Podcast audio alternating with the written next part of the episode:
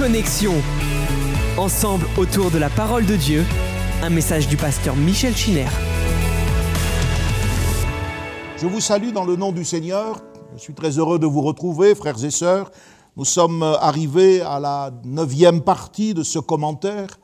Et vous l'avez compris, un commentaire, ce n'est pas une prédication, c'est un ensemble de réflexions, euh, souvent euh, un petit peu euh, disparates, car nous faisons appel avec un, un, thème comme le nôtre à différents terrains, la science, la physique, la géologie, nous parlerons du déluge et de bien, bien d'autres choses au fur et à mesure de, de ce grand pèlerinage que nous allons faire dans tout le livre de la Genèse. Donc euh, il faut prendre aussi son mal en patience et puis euh, euh, progresser avec l'aide de Dieu dans la compréhension de ce, ces chapitres qui, il faut le dire, nous déconcertent et nous échappent d'une certaine manière.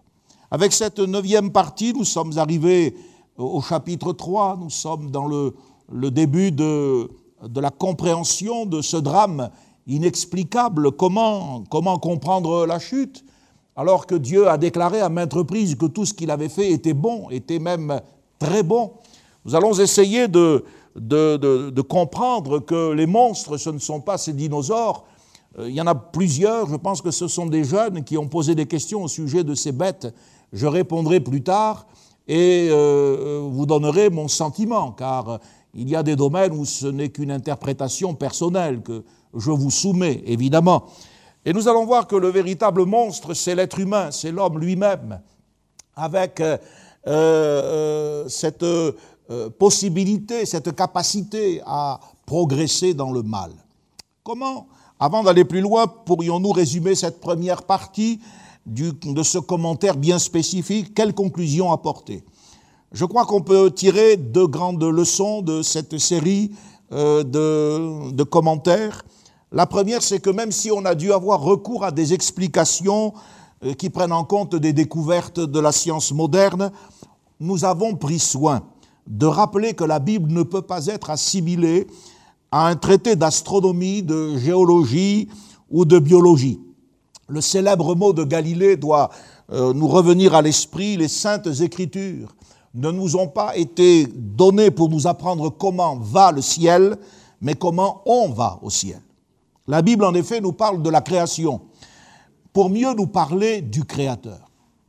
Le physicien euh, Édouard Branly, le père de la télégraphie sans fil, euh, donnait cette double définition en parlant de la science et de la religion. Il disait la science est un effort vers la création, tandis que la religion est un effort vers le Créateur. Avec la création, c'est comme si Dieu lui-même se présentait et s'il se faisait voir au travers de, de ses œuvres. Le Dieu de la Bible, nous l'avons établi, c'est le Dieu des miracles. La création, c'est un miracle. En sorte que, comme dit le Saint-Esprit, euh, les, choses que nous voyons ont été faites à partir de ce qui est invisible, de l'énergie. La vie au, sens, au sens biologique également euh, dans son origine, dans son essence, dans ses manifestations, est un perpétuel miracle. Et nous avons essayé de comprendre cette scène mystérieuse du sommeil d'Adam, et puis euh, d'interpréter euh, au mieux de nos capacités cette cote qui a été prise. Et nous avons vu qu'en fait, eh bien, il s'agit d'un côté, et la femme représente eh bien l'altérité au sein de l'humanité. La femme, eh bien, c'est, euh, c'est l'autre côté euh, de l'humanité.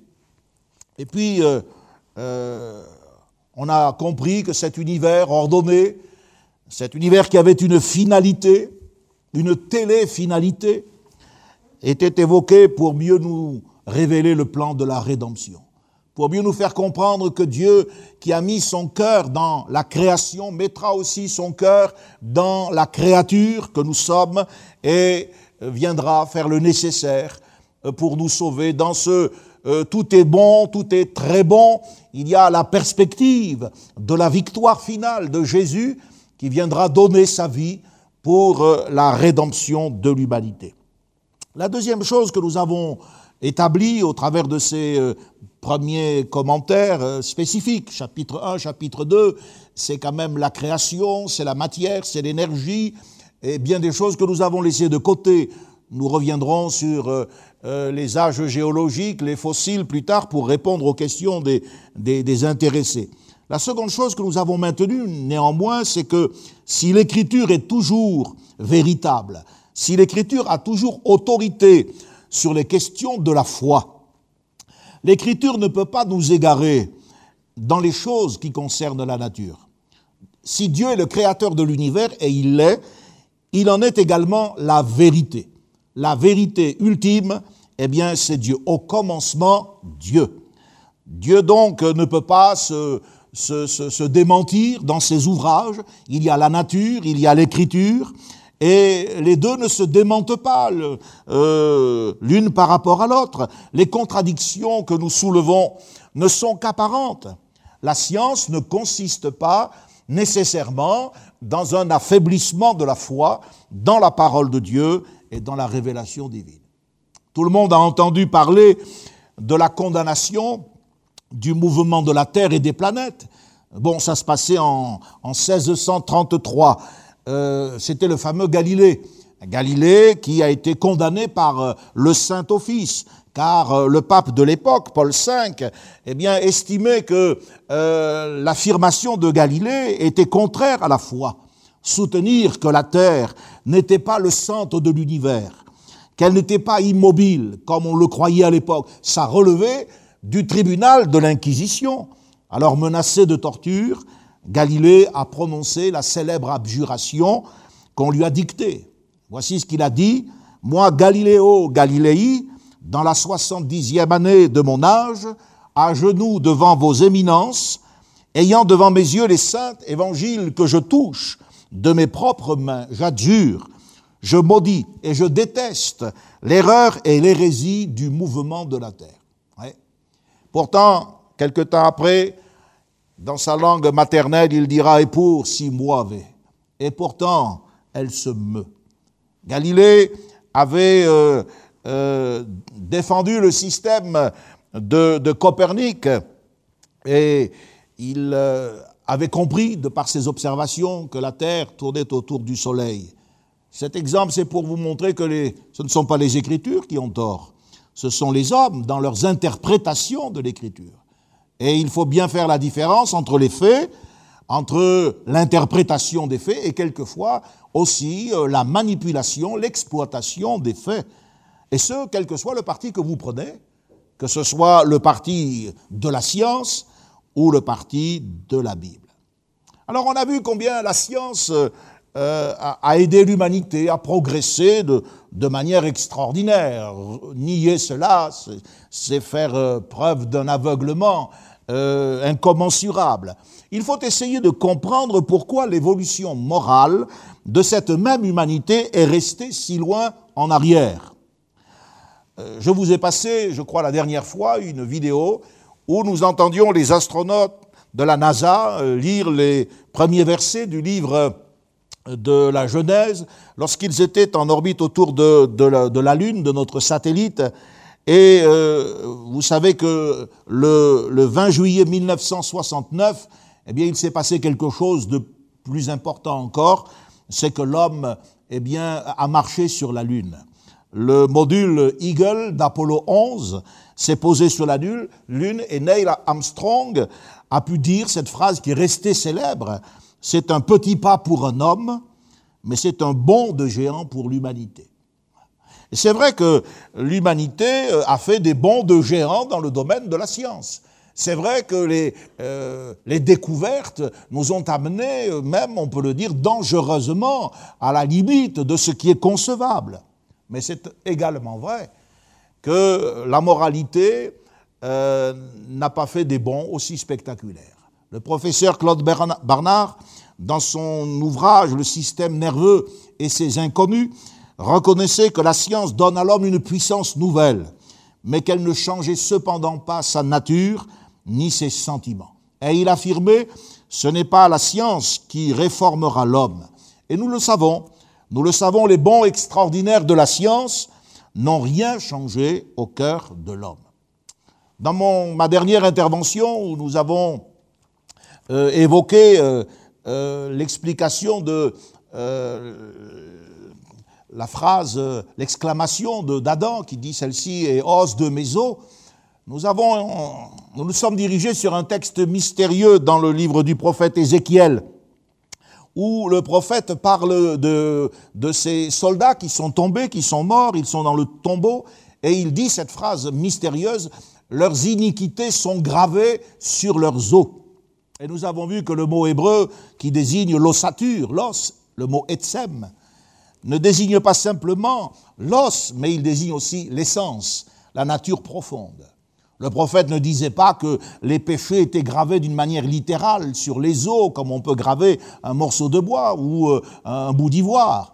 Mais il voulait dire que ce qui caractérisait l'homme dans sa nature profonde, dans son essence, c'était le péché.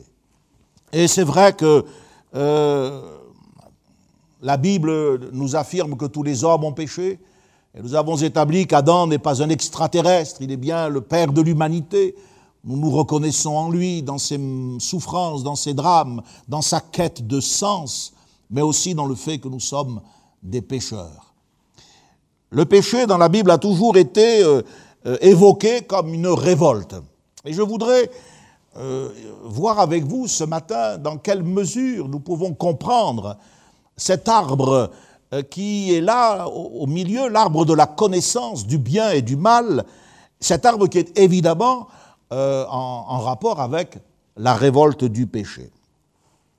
L'expression connaissance du bien et du mal évoque d'abord une, connaissance, une expérience, car connaître, c'est expérimenter.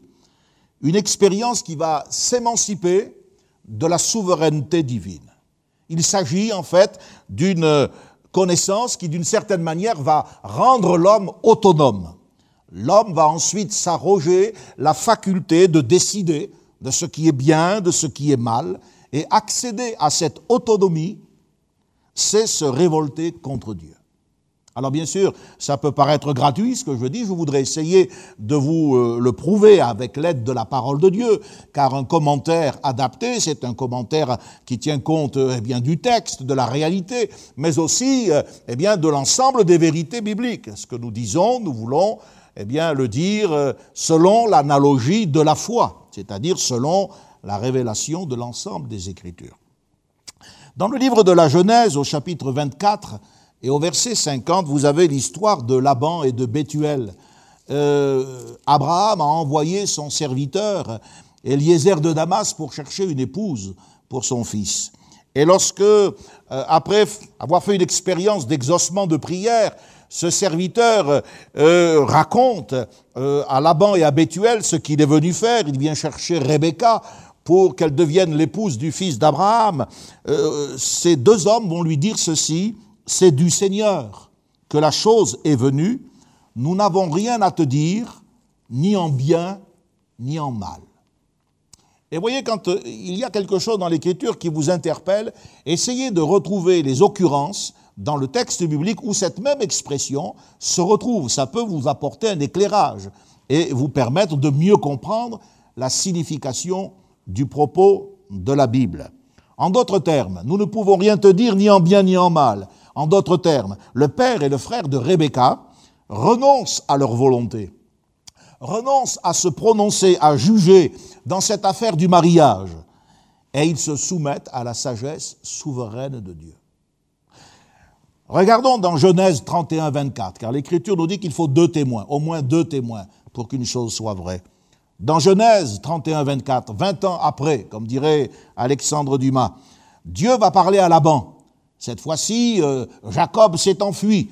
Et euh, Dieu euh, dit à Laban, car Laban poursuit Jacob, et il veut lui faire du mal. Mais la nuit, Dieu lui parle. Et il lui dit, Garde-toi de ne rien dire à Jacob, ni en bien, ni en mal. Cela signifie quoi? Si on traduit correctement ce passage, cela signifie que Laban doit renoncer à agir de lui-même dans cette affaire. C'est Dieu qui va gérer cette question et il va la gérer autrement que Laban. C'est pas l'affaire de Laban, c'est l'affaire de Dieu. Et puis enfin, dans le livre des Nombres, au chapitre 24, vous avez une troisième référence, 24, 13. C'est Balaam. Balaam a envoyé chercher ce prophète pour qu'il maudisse Israël. Et, Balaam se retrouve devant devant un mur. Il dit, je ne pourrai rien faire de moi-même, ni en bien ni en mal, contre l'ordre de l'Éternel. Cela signifie, en clair, que Balaam ne peut pas décider de ce qui doit être appliqué à Israël. Cette expression signifie que si jamais il décidait d'agir de sa propre initiative, eh bien, il va se heurter à la volonté supérieure du Seigneur. Donc, qu'est-ce que nous voyons dans ces trois textes?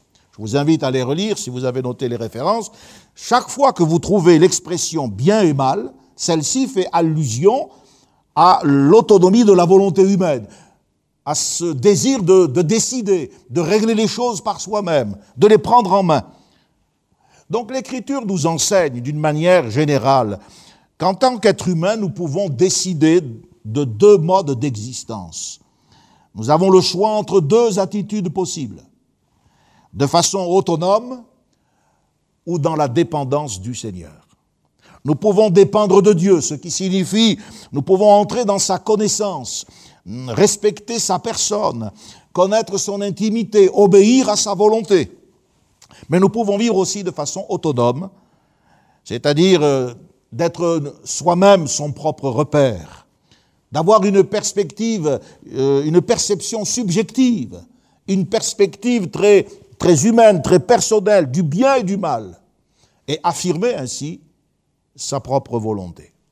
Or, on se rend compte qu'en ce qui concerne le bien et le mal, le pouvoir de décision appartient à Dieu. C'est bien ce que Dieu a appris à Job au travers de son épreuve.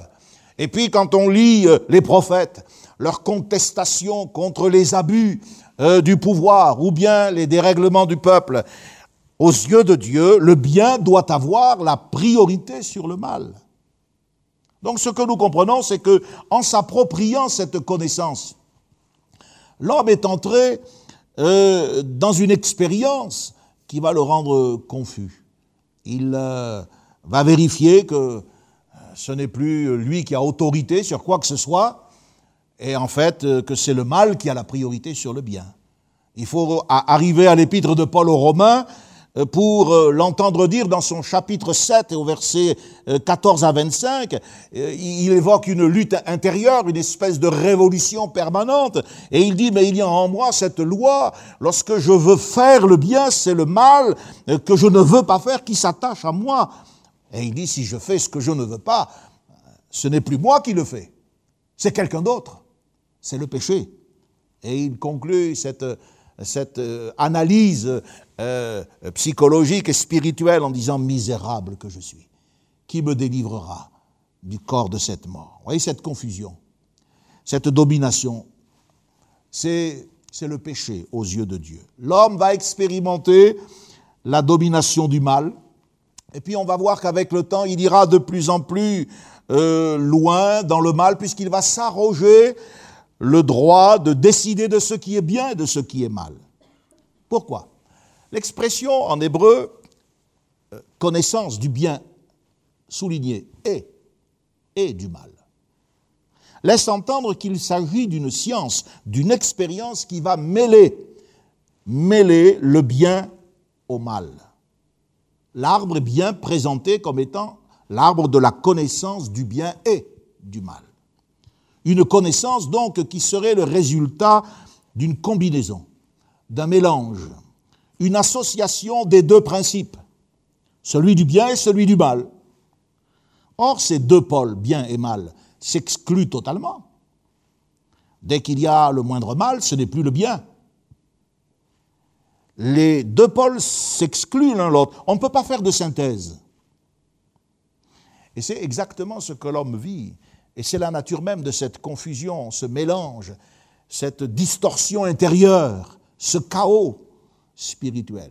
Quand vous lisez Ésaïe, je voudrais vous inviter à lire euh, dans cette euh, période qui va durer euh, tout à l'heure, on vous annonçait que ça ira probablement au-delà des fêtes de Noël. Ce n'est pas la peine de changer, de moduler à chaque fois de nouvelles, à cause des normes, de nouveaux comportements. On reste comme on est. Donc, euh, lisez tous les textes qui sont en rapport avec le livre de la Genèse. Il ne faut pas se contenter des quelques premiers versets de la Bible. Mais vous pouvez aller, comme je vous l'ai dit, dans Job, dans les psaumes, allez dans Ésaïe également. Ésaïe parle souvent du ciel, de la grandeur du ciel, mais ensuite il parle de l'homme et de sa déchéance. Au chapitre 5, par exemple, il est dit, écoutez bien, Malheur à ceux qui appellent le mal bien et le bien mal, qui changent les ténèbres en lumière et la lumière en ténèbres, qui changent l'amertume en douceur et la douceur en amertume. Malheur à ceux qui sont sages à leurs yeux et qui se croient intelligents. Donc ici, nous voyons une inversion du sens des valeurs, de ces deux valeurs qui étaient le bien et le mal. Ce que je vois dans Ésaïe le prophète, c'est que les hommes sont responsables. D'abord, ils appellent le bien mal et le mal bien, et ensuite, il nous est dit, ils changent les ténèbres en lumière et la lumière en ténèbres. Donc, dans la Bible, nous voyons que les hommes, parce qu'ils ont euh, euh, formulé les choses contrairement à ce que Dieu le dit, sont amenés à être responsables de certains changements. Il est écrit malheur à ceux qui changent. Le malheur est sur ceux qui déforment les valeurs morales de Dieu et de sa parole. Notre, notre éducation, prenons l'exemple de l'éducation. Nous avons parlé euh, dans notre dernière euh, intervention de euh, ces choses dont nous devions nous, ne, pas nous nourrir, ces choses qui étaient des choses infâmes. On reviendra là-dessus. J'aimerais m'adresser à ceux qui ont des problèmes, non seulement des problèmes d'identité, mais à ceux qui sont, euh, comme on dit aujourd'hui, addicts, et parler aussi de la pornographie qui est en train d'investir le domaine de la vie de beaucoup de gens. Notre éducation exalte le mal, le péché, et pourquoi? Parce qu'on considère l'immoralité, la perversion comme des vertus et comme des libertés recommandables et possibles. Appeler ce qui est bien mal, c'est, selon l'Écriture, s'opposer à ce qui est juste. Et appeler mal ce qui est bien, c'est légitimer ce que Dieu condamne. La preuve, c'est qu'après en avoir parlé, et généralement, eh bien, euh, ce sont euh, les intellectuels qui ont été à l'origine de ces mouvements d'idées. Des lois ont été votées. Des lois ont été votées, de nouveaux styles de vie ont été légitimés, on les a définis comme alternatifs, correspondant à de nouvelles normes. Ceux qui soutiennent aujourd'hui euh, les normes de la moralité sexuelle selon la Bible sont regardés comme des anormaux. Et je n'invente rien, la loi de modernisation de la justice eh bien, du XXIe siècle date de 18 euh, novembre 2016. C'est elle qui a modifié la procédure du changement de l'état civil. Ce n'est plus, comme on disait dans les années 80, un trouble qui est lié à, l'identité du genre. Non, non. Et la France, en 2012, a soutenu la déclassification du transsexualisme de la liste des maladies. Voyez, la dernière fois, je vous parlais de cette fameuse cote d'Ève, en vous disant qu'en fait, euh, il faut l'interpréter dans le sens de côté. Côté, je disais, la femme, eh bien, euh, euh, c'est l'altérité sexuelle. Dès le commencement, Dieu, afin que le mandat d'être fécond et de remplir la terre soit assumé, Dieu montre à, à Adam une autre façon d'être humain.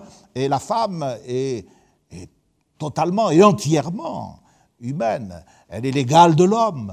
Ce n'est qu'à cause de son rôle dans l'introduction du péché dans le monde que des règles euh, malheureuses euh, lui seront euh, assignées, qui vont faire le malheur de la femme au cours de, générations. Mais aujourd'hui, on sait que le sexe biologique, celui qui vous est assigné à votre naissance, n'est plus une frontière. On peut, s'identifier à un autre genre que le sien. Alors vous avez le transgenre, qui est l'expression la plus connue, mais la personne qui ne remet pas en question euh, son sexe de, biologique, on l'appelle le cisgenre. Le préfixe cis ah, vient du latin et signifie du même côté. Voyez, du même côté. Là, nous sommes encore en présence d'un côté, si vous le voulez.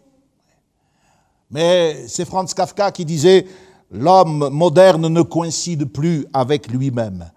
Et on sent qu'aujourd'hui, il y a euh, beaucoup d'hommes, de femmes, de jeunes, de moins jeunes qui ne coïncident plus avec eux-mêmes, euh, avec ce que la nature a fait d'eux. et, avec ce, que le péché ambitionne de faire d'eux. Donc ces nouvelles lois, ces, ces nouveaux cas existent, ce sont des réalités. Et lorsque vous prenez la parole de Dieu et la Bible, vous êtes considéré comme un anormal. Prenez les partisans de l'avortement également. On les considère comme des gens sensibles. Ils sont engagés euh, envers les droits des femmes à disposer de leur propre corps, c'est sûr. Mais là, vous disposez du corps de quelqu'un d'autre. Et ceux qui font entendre comme moi une voix en faveur du respect de la vie euh, et, des enfants, ils sont regardés comme des extrémistes, comme des fanatiques religieux. La vérité, c'est qu'avec euh, ce passage du 21e siècle, nous sommes entrés dans une nouvelle phase de l'histoire de la fin des temps. Et cette phase passe par le démantèlement de l'esprit de l'homme dès sa plus tendre enfance.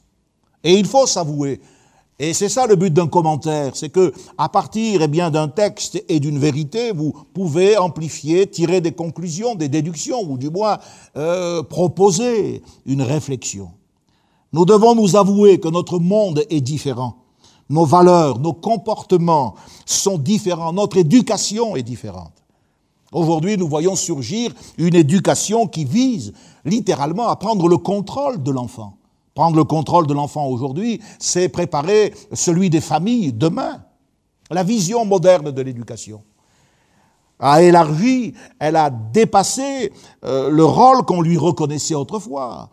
C'était d'apprendre à lire, à écrire, à compter, à penser. Aujourd'hui, vous avez euh, dans toutes les matières l'obsession sexuelle des adultes, euh, qui rend indispensable de tout savoir dès le plus jeune âge. Euh, tout ce qui touche au MST, tout ce qui touche à la contraception, à ces styles de vie alternatifs. On est un petit peu comme à l'époque de Daniel, lorsque Nebuchadnezzar qui voulait euh, s'assurer euh, l'hégémonie euh, des, sur les populations, a entrepris de façonner les jeunes Hébreux. Il leur a appris la langue de Babylone, il a changé leur nom, il les nourrissait à sa table. Ce sont autant d'étapes en vue de l'assimilation et de la prise de contrôle. Mais il y avait un homme comme Daniel qui, dès son plus jeune âge, avait fait de Dieu de sa relation avec Dieu une priorité. Un homme qui euh, lisait la Bible, un homme qui priait, qui était en contact avec le surnaturel divin. Et il ne s'est jamais laissé impressionner ni emprisonner. Aujourd'hui, les médias, les responsables, euh, ceux qui décident de ce que doit être l'éducation de nos enfants parlent d'un déficit d'information lié au comportement des familles, déficit d'information dans le cadre de la sexualité, de toutes ces choses. Et on dit que les enfants doivent être sensibilisés à toutes ces nouvelles matières dès l'âge de 5 ans. En fait, je me rends compte que l'éducation de l'enfant s'est torpillée de plein fouet. Et qu'il y a derrière ces lois, derrière ces changements, ces nouvelles appellations, malheur à ceux qui appellent, malheur à ceux qui changent. Voyons, on commence par en parler et puis ensuite on fait voter. Il y a une action satanique qui est menée en sous-main depuis longtemps. Et tôt ou tard, nous verrons apparaître les naufrages au grand jour. Pour être sensibilisés, vous le savez, par la question du suicide et de sa prévention, malheureusement, je crois que nous allons voir des drames euh, euh, amplifier toute, euh, comment dirais-je, tout ce que l'on a cru pouvoir maîtriser dans ce domaine du suicide. Qui prend en compte aujourd'hui les, résultats désastreux euh, sur le plan de la psychologie, de la famille, de ce genre d'attitude? Cette modification de l'éducation dès l'âge précoce a sorti de nouvelles lois.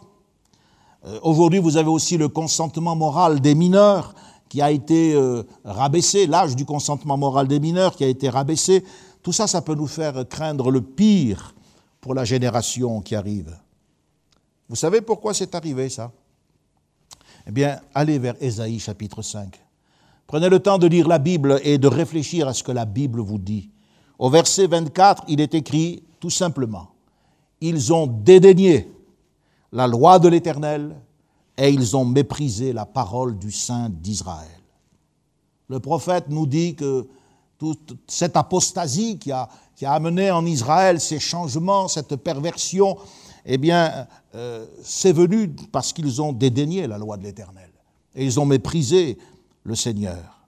C'est la raison du jugement de Dieu sur ces nations, car si vous lisez ce chapitre 5 euh, d'Ésaïe, vous verrez combien Dieu est précis. Il y a un mot qui revient constamment, c'est le mot malheur. Malheur, on l'a lu, malheur à ceux qui appellent le mal bien, malheur à ceux qui sont sages à leurs propres yeux. Quand vous lisez l'Apocalypse, il est question des grands malheurs qui viendront sur l'humanité. Lorsqu'au son de la trompette, des manifestations démoniaques se produiront. Et puis il y aura aussi toutes sortes de fléaux qui viendront accabler l'humanité. Lorsque vous lisez ce chapitre 5 euh, d'Ésaïe, versets 18 et 19, vous verrez que l'Esprit de Dieu dénonce un des six péchés distinctifs de cette période d'apostasie. Et cette, dénonciation est accompagnée de ce mot terrible, malheur. C'est un avertissement. Un avertissement que quelque chose de dangereux vient au-devant de nous. On va lire ce texte ensemble, si vous pouvez. Malheur à ceux qui tirent l'iniquité avec les cordes du vice. On est au verset 18 et 19. Malheur à ceux qui tirent le péché comme avec les traits d'un char et qui disent qu'il hâte, qu'il accélère son œuvre afin que nous la voyions, que le décret du Saint d'Israël arrive et s'exécute afin que nous le connaissions. Ces gens se moquent de Dieu. Le péché qu'Ésaïe dénonce, c'est celui de l'ironie, de la moquerie à l'égard du pouvoir que Dieu détient de juger le péché. Qu'il se hâte, qu'il se dépêche. Ce sont ces mêmes moqueurs, nous dit l'apôtre Pierre, qui vont caractériser la fin des temps. Il viendra des moqueurs avec leur raillerie, marchant selon leur propre convoitise. Voyez, la convoitise. Pas question d'un genre adapté mais la convoitise sexuelle, le péché, et qui disent, mais où est la promesse de son avènement? Depuis que les pères sont morts Tout demeure comme dès le commencement de la création.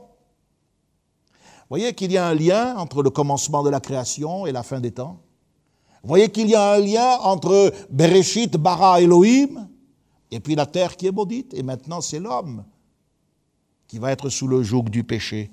Quelle image Malheur à ceux qui tirent le péché, l'iniquité avec les cordes du vice. L'humanité qui est attelée.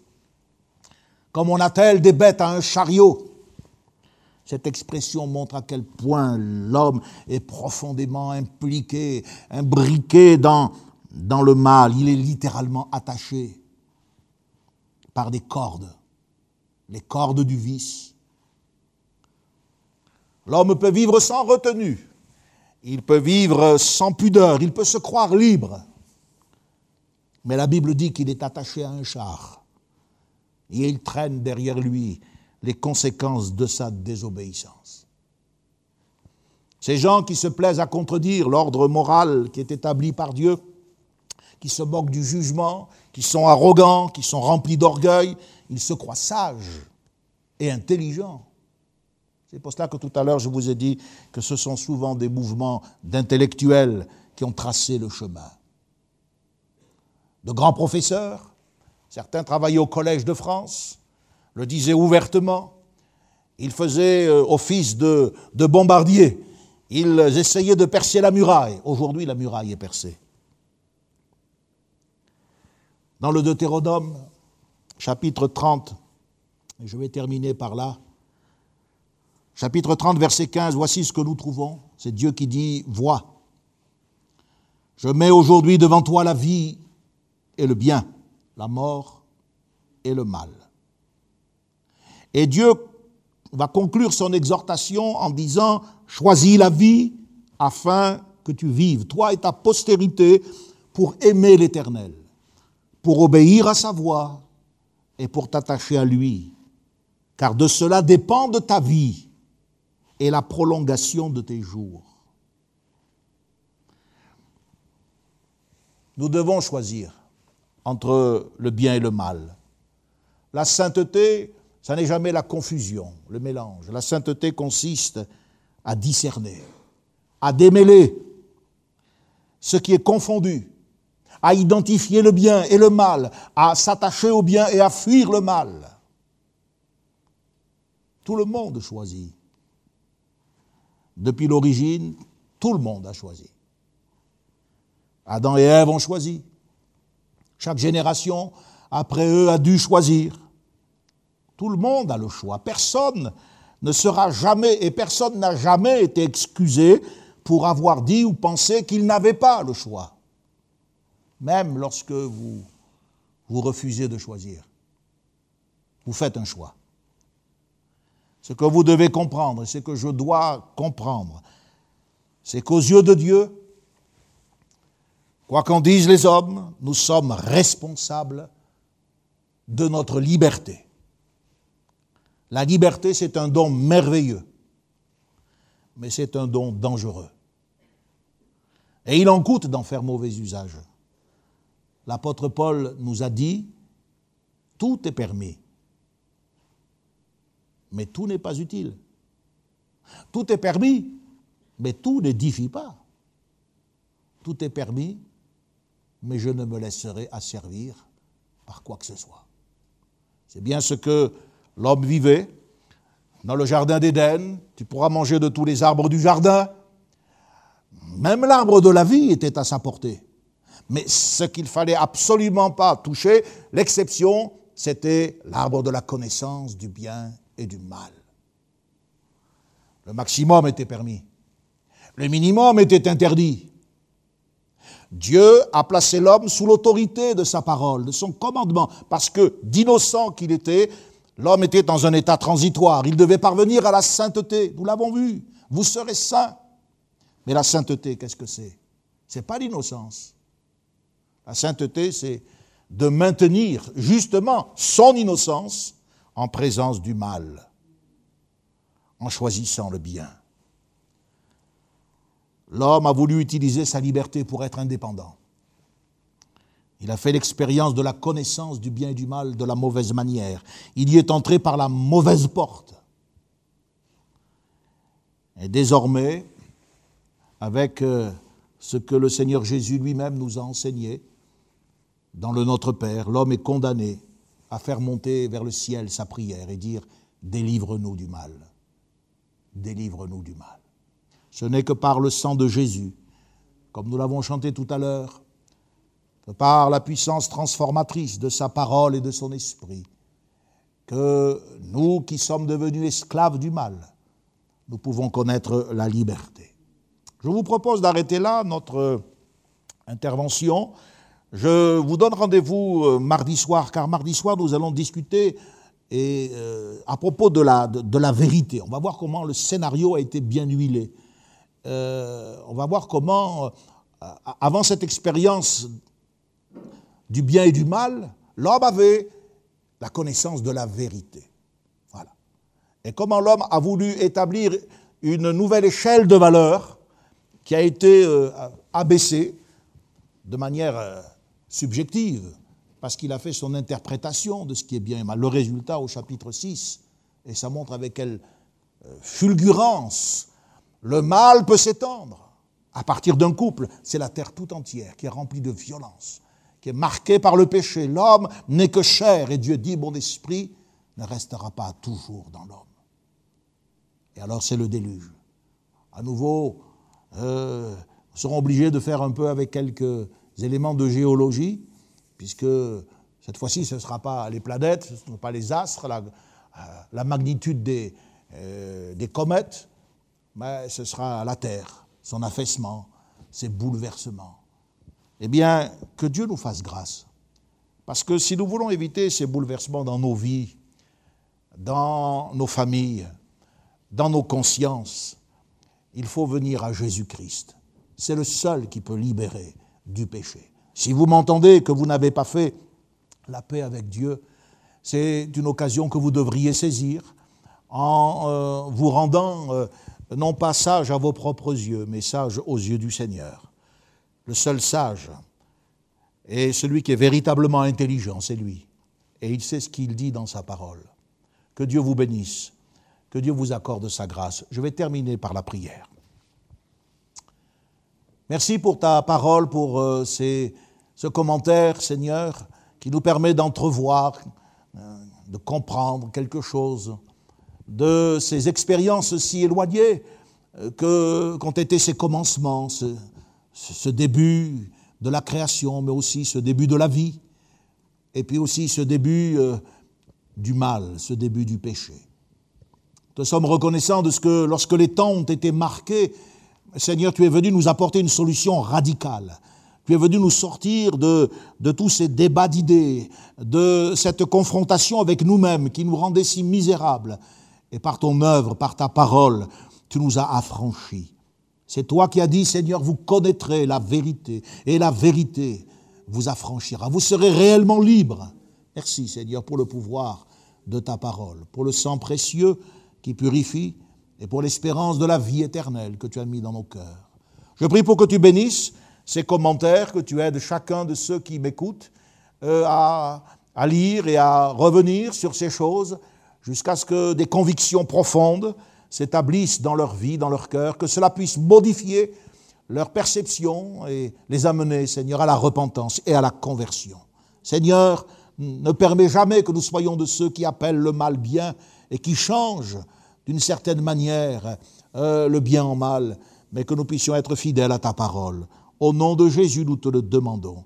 Merci pour ce temps autour de ta parole, par ton esprit, que ton nom soit béni et glorifié. Amen. Connexion. Ensemble autour de la parole de Dieu, un message du pasteur Michel Chiner.